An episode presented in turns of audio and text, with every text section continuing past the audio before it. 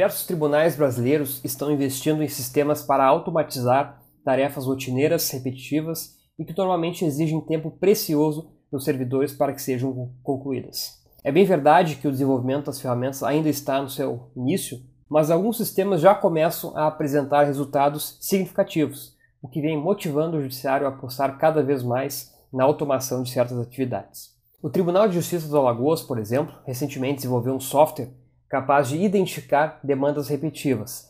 Esse sistema foi batizado de Hércules e o que ele faz essencialmente é agrupar petições com conteúdos similares em filas, automatizando assim despachos, decisões e notificações que venham na sequência.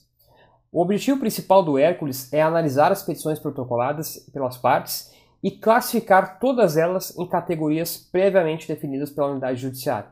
Essa tarefa como um todo ela representa uma economia de tempo aos servidores que normalmente levariam horas e mais horas para realizar a mesma tarefa, a mesma atividade. A 15ª Vara Civil da capital já está usando o Hércules em sua rotina e até o momento da conclusão deste áudio, o sistema já tinha analisado mais de 10 mil petições da unidade judiciária e também já está em fase de implementação na 30 Vara Civil do Tribunal do Alagoas. Além da experiência do Alagoas, o Tribunal de Justiça do Ceará também criou um sistema para automatizar a inclusão de processos em pautas de julgamento.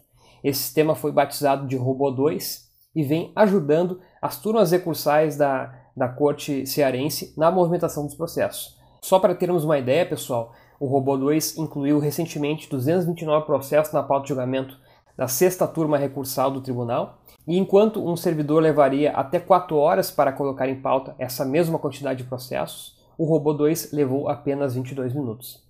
Somado a isso, nessa semana, o algoritmo incluiu 176 processos na pauta de julgamento da quinta turma recursal. Assim como na semana anterior, houve uma redução significativa no tempo uh, total exigido para a atividade.